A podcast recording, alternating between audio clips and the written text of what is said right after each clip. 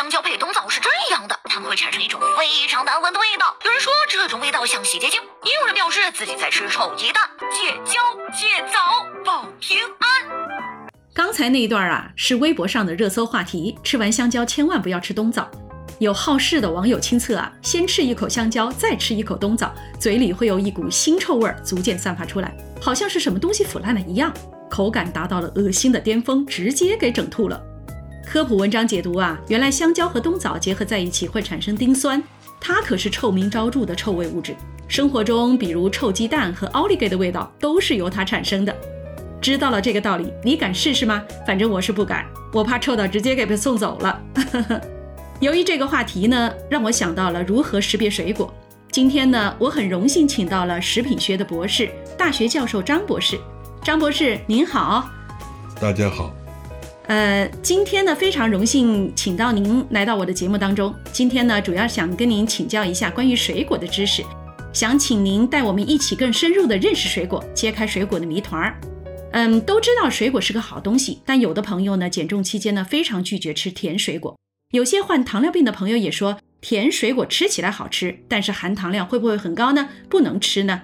前几天呐，我还有一个学播客的同学还问我关于糖尿病人的饮食，所以呢，第一个问题就想问问你，张博士，是不是水果越甜，含糖量就越高呢？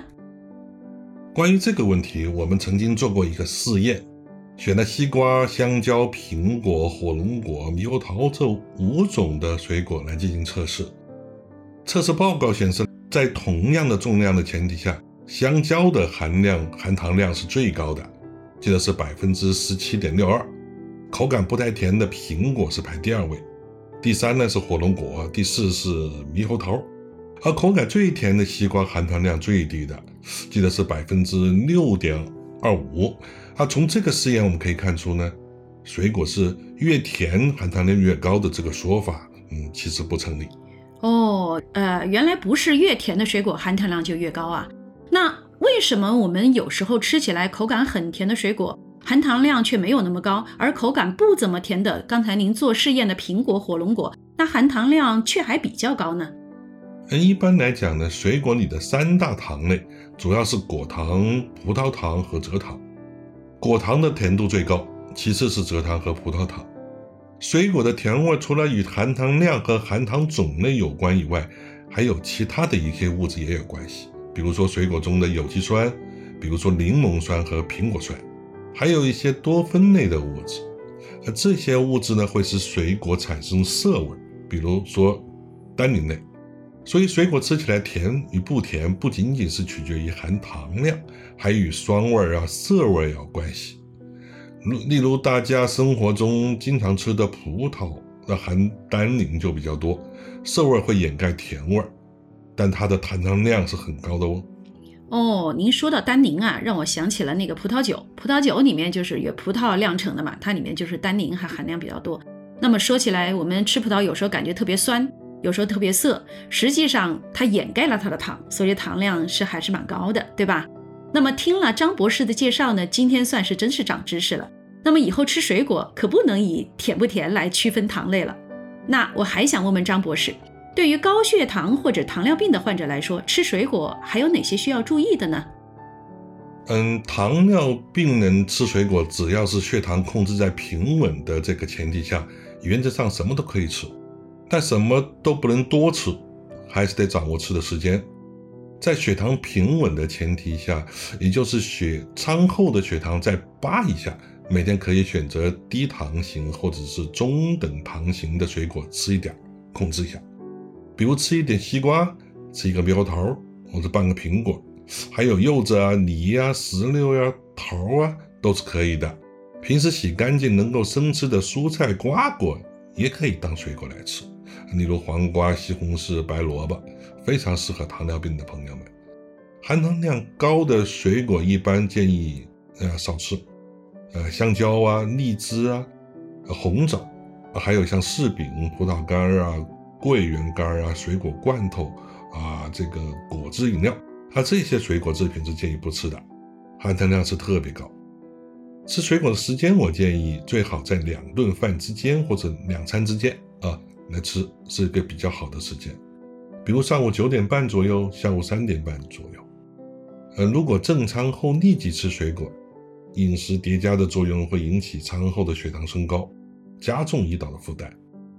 如果吃了水果还担心影响血糖，那么建议是下一顿那就少吃点主食了。哦，您这真是一个小技巧啊。那么对于糖尿病人来说，水果是可以吃的，只是不要跟正餐一起吃就对了。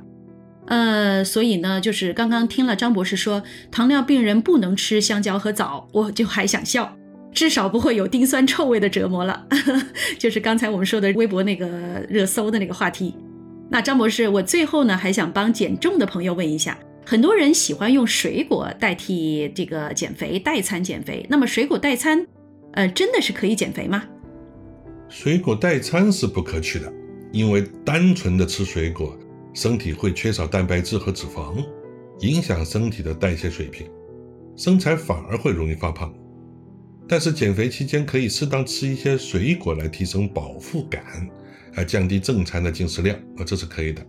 当然，如果吃错了水果，那会就越吃越胖了。哦，什么水果能够是吃错的呢？嗯，那比如说榴莲啊，虽然是水果之王，但是它的高碳水、高热量。啊非常厉害，嗯，还有像香蕉啊，碳水含量的的比米饭都差不多。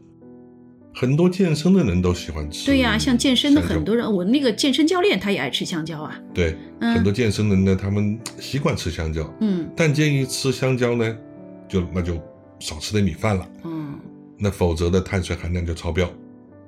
还有一些像荔枝，一把荔枝三把火啊，吃多了发胖啊，那也是不知不觉的事情。所以说，减肥期间呢，可以少吃些苹果、草莓、啊猕猴桃、西柚啊、百香果呀，这些有助于消化，促进脂肪的分解。特别西柚啊，它是堪称脂肪的克星的。哦，西柚啊，就苹果、西柚等等这些还是可以吃的哈。对对对。就说，但是还是要控制量，是吧？按您刚才说，就是要少吃一些，对吧？是的。哦，那今天真的是长知识了。